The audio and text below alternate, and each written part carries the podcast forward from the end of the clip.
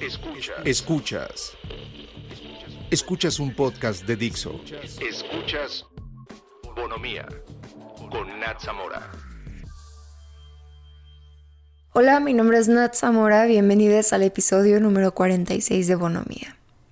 Espero estén teniendo un excelente día. Yo, como siempre, feliz de poder compartir mis locuritas con ustedes un domingo más o cuando sea que estén escuchando esto. Hoy vamos a platicar de un tema que me han pedido mucho y personalmente ha sido una de las partes más desafiantes de mi deconstrucción. Fue uno de esos momentos donde un cuestionamiento desencadena a otros y logras entender muchas cosas de tu entorno, como este te hace interiorizar y por lo tanto reproducir ciertos pensamientos y acciones.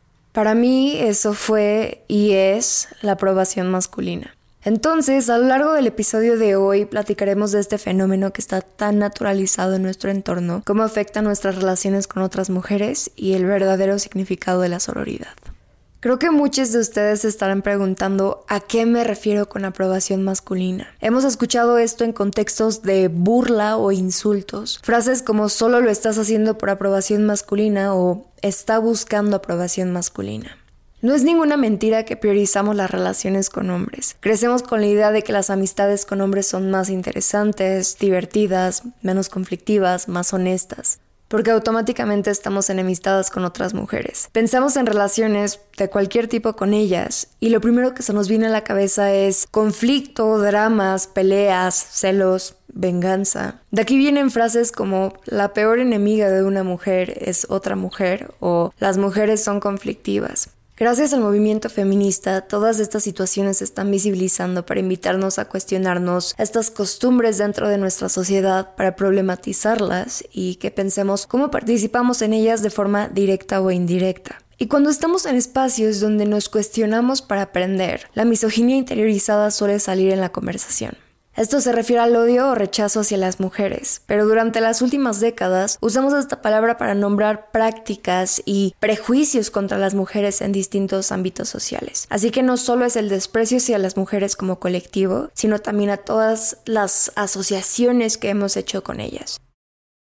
Entonces, si cultural y socialmente hemos aprendido, por dar los ejemplos más superficiales, que el maquillaje, los tacones, la sensibilidad, la envidia, son cuestiones que asociamos con las mujeres, y por otro lado, todas estas estructuras desiguales donde el hombre siempre está puesto por encima de la mujer, entonces hace que lo femenino tenga una connotación negativa y de desprecio.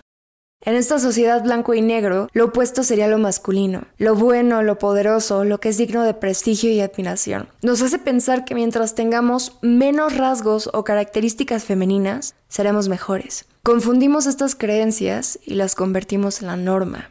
Lo aprendemos de nuestras amigas, primas, tías, mamás, sin darnos cuenta de lo que estamos asumiendo. Desde que somos niñas nos enseñan a competir entre nosotras, a destacar entre todas, a compararnos, restarnos autoridad y debilitarnos unas a otras. Lo vemos en películas, series, libros. La premisa de muchas historias son mujeres malvadas que atacan y sabotean a otras mujeres para humillarlas, que no sean exitosas o que no se queden con el güey guapo de la historia. Y esa es una clave importante a medida que buscamos ser valoradas por los hombres, porque los idealizamos como nuestra mayor fuente de valor, logro, fuerza, identidad, nos sentimos obligadas a pelear con otras morras. Entonces, cuando nuestro valor se vincula con méritos que solo podemos conseguir a través de hombres, nos damos la espalda entre nosotras. ¿Cuántas historias así conoces? ¿Cuántas has vivido tú? El otro día escuché a alguien decir, Solo las mujeres que no son feministas buscan validación masculina. Yo soy feminista y ha habido muchas veces donde me he cachado teniendo este tipo de pensamientos. De hecho, gran parte de mi vida, mis grupos de amigues, pues estuvieron conformados principalmente por mujeres. Pero cuando entré a prepa, eso cambió. Y las ideas impuestas por las mujeres más importantes de mi vida, que decían que las amistades con hombres eran mejores, cada vez comenzaron a tomar más sentido. Pensaba que las relaciones con ellas eran superficiales, conflictivas, que estaban llenas de drama y chismes, y con mis amigos nada de eso pasaba. Yo pensaba que era diferente a ellas, y el mejor cumplido que me podían hacer era decirme, Nat es uno más de nosotros, o Nat es como un vato. Solo porque no estaba emocionalmente disponible. Me reía de sus albures, no me daba pena hablar de sexo y aunque me molestara mucho lo que estaban diciendo o haciendo, no decía nada para pararlos, porque no quería que pensaran mal de mí. Y solo por eso yo era diferente a las otras. Y bueno, me sentí en las nubes porque yo era la que se llevaba con los hombres. Y estoy segura de que en algún punto de nuestras vidas, si no fuimos esa morra, quisimos ser ella. Tiempo después entró otra como yo al grupo y justo lo que nos unió fue ese pensamiento de que las demás eran aburridas y superficiales. Pero al poco tiempo ya nos estábamos metiendo el pie para ser la que más atención recibía, la favorita, y no solo la más cagada o interesante, también la más deseable y así poder coquetear con ellos. El día que me humilló, me sentí muy mal, pero cuando yo lo hice, les mentiría si les dijera que no me sentí bien de que ella se sintiera mal. Y cuando yo no podía pelear con ella, decía que sentía lástima de que tuviera que esforzarse tanto para caerles bien, que yo no tenía que hacerlo, aunque mi ego estuviera profundamente lastimado en ese momento. Hay muchas cosas que hoy recupero de esta historia. Lo primero, y creo que lo más obvio, es que mis acciones lo único que hacía era perpetuar la violencia hacia mis iguales y por supuesto yo no quedaba exenta de esta violencia. Si yo hablaba mal de otras mujeres o las humillaba con mis amigos, ¿qué me aseguraba que ellos no lo iban a hacer conmigo? Por presenciar situaciones de violencia y no hacer nada, no significa que quedar exenta. De hecho, creo que todo lo contrario, estaba más expuesta a ella porque participaba. Y me di cuenta de que me había dejado llevar por estereotipos machistas que hacían que negara la oportunidad de ver a las personas que me rodeaban y pues con quienes tenía mucho en común. Competimos por aprobación masculina. ¿Y qué ganamos? Nada. Creo que está de más decir que la misoginia no nos beneficia, beneficia al sistema. Y eso hace que perpetuemos tanto el odio entre mujeres como el odio hacia las mujeres. Sororidad es un término que cada vez escuchamos con más frecuencia, pero a veces siento que puede volverse un poco confuso o complicado de entender. ¿Significa que me tienen que caer bien todas las mujeres? ¿O la sororidad es selectiva? ¿O qué es un acto no sororo?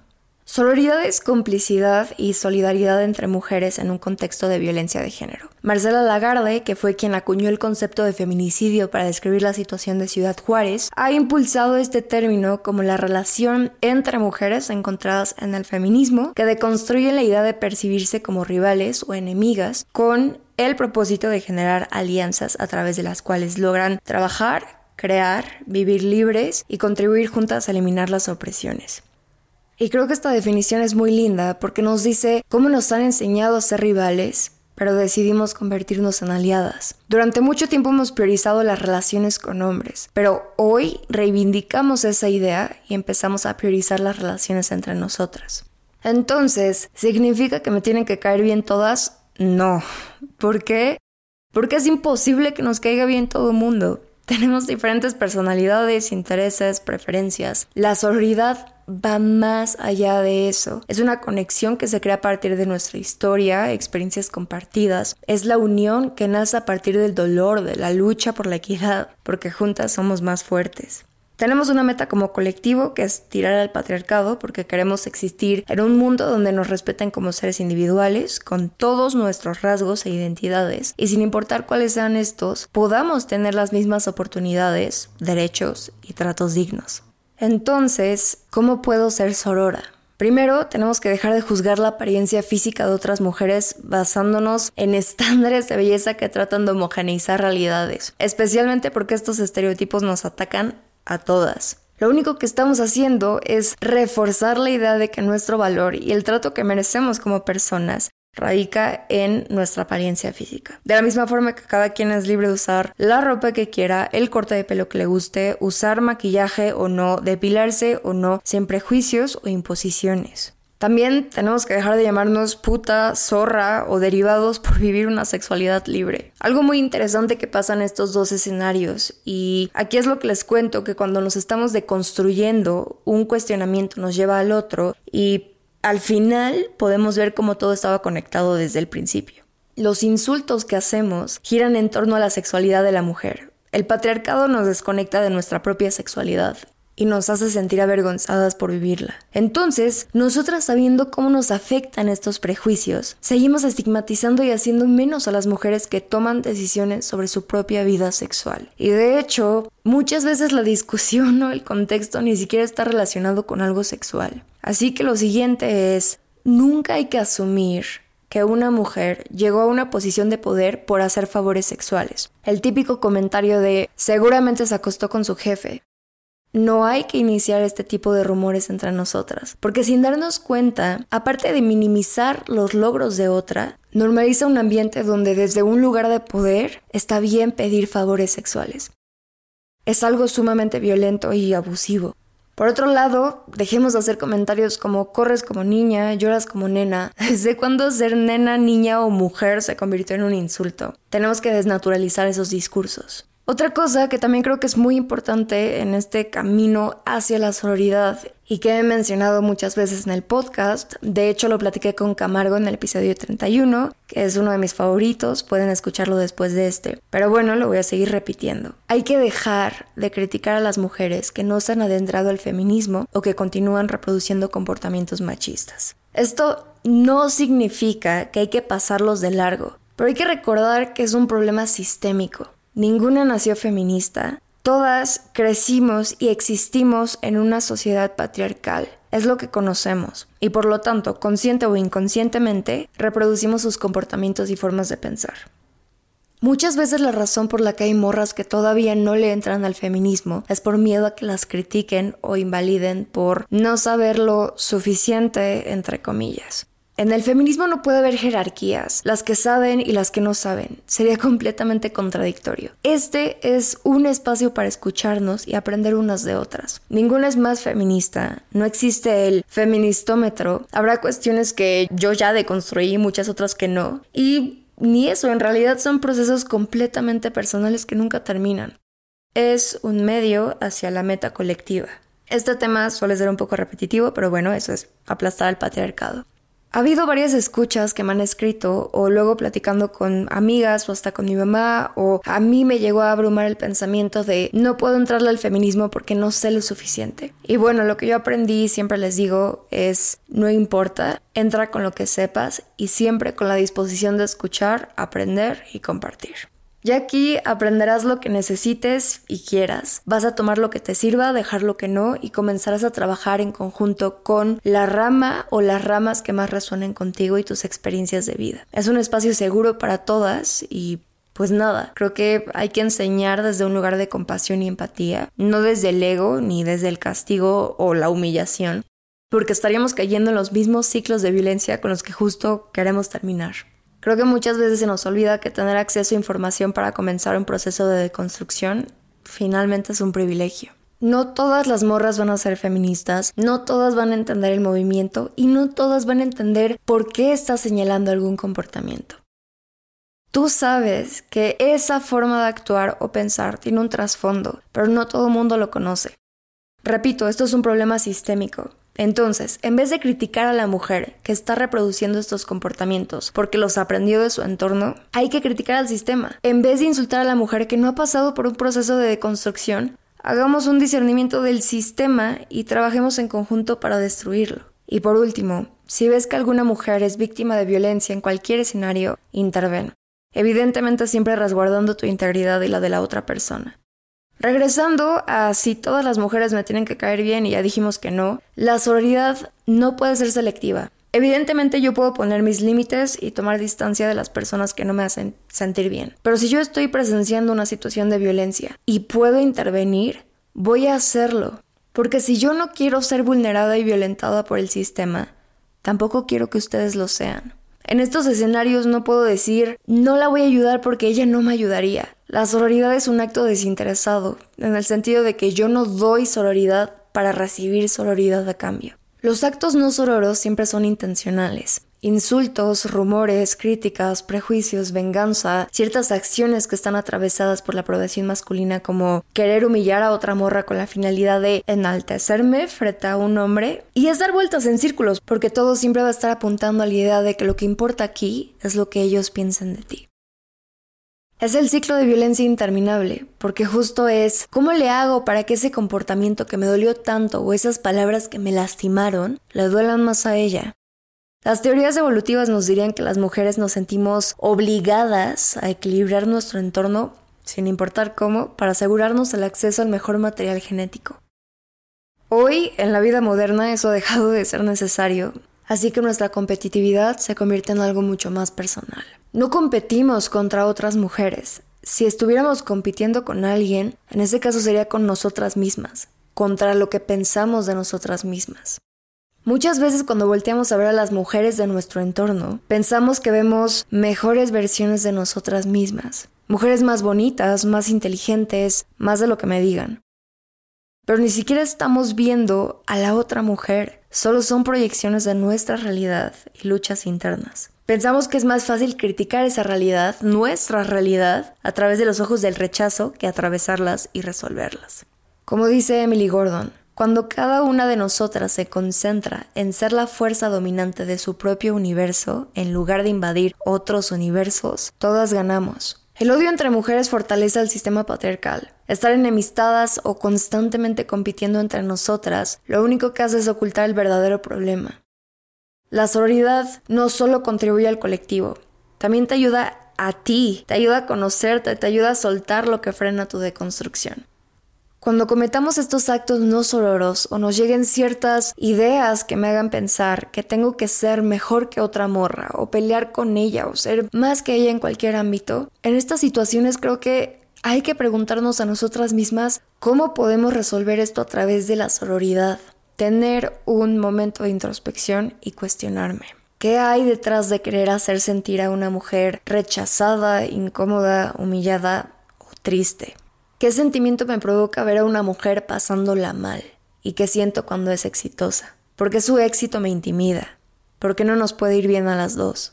Y a lo que voy con todo esto es que en el momento donde no existan espacios para el odio, todo va a cambiar. Porque cuando dejemos de participar en estas dinámicas y comencemos a identificar nuestras actitudes y comportamientos machistas de la misma forma que señalarlos y problematizarlos dentro de nuestros círculos más cercanos como puede ser dentro de amistades, si nuestras amigues ven que ni siquiera en este espacio donde puede haber mucha confianza o apertura para hablar de lo que sea, si notan que ni ahí pueden hacer ese tipo de comentarios, van a parar pero lo más importante es que prediquemos con el ejemplo y dejemos de ignorar la violencia.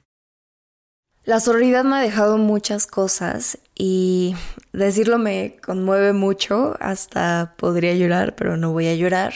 Primero, creo que me ha dado un acompañamiento importante durante mi proceso de deconstrucción. Me hizo encontrar seguridad y apapacho dentro de una comunidad con personas que entienden mi dolor, mi enojo y mis deseos por un cambio. Me ha dado muchos aprendizajes, me dio la habilidad de escuchar, de empatizar y de problematizar los comportamientos y acciones violentas que están neutralizadas en mi entorno. Me dio la fuerza para entender que no tengo que tolerar lo que me hace daño ni renunciar a la persona que soy para encajar. Me dio grandes amistades con mujeres que me inspiran todos los días. Sus voces, textos, ilustraciones, fotos, pláticas, música acompañan mis procesos y enriquecen mi discurso. Me enseñó a reconocerlas en vez de envidiarlas, a escucharlas antes de juzgarlas y a levantarlas en vez de tirarlas. Evidentemente este no es un proceso que termine de la noche a la mañana, aparte de que no se ve igual en todas. Creo que pueden existir múltiples maneras de vivir la sororidad a través de la solidaridad, la empatía, el respeto. Creo que todos los actos sororos se celebran. A mí definitivamente me queda mucho camino que recorrer. Aún hay muchos aspectos que tengo que trabajar porque sé que pueden mejorar, sé que puedo mejorar y es completamente válido. Todo es parte del proceso. Creo que la clave es lograr ser conscientes de nuestros pensamientos y formas de actuar para que la próxima vez que se nos presenten escenarios donde normalmente tenemos actitudes no sororas, reflexionemos y las cambiemos para no repetirlas. Acuérdense que cuando gana una, ganamos todas. Muchísimas gracias por acompañarme en un episodio más de este podcast que quiero con todo mi corazón. Ya saben que pueden encontrarme en Instagram y Twitter como Nat Zamora o Bonomía Podcast. Puedes transmitir este podcast todos los domingos, cada 15 días, en todas las plataformas digitales y Dixo.com. Adiós.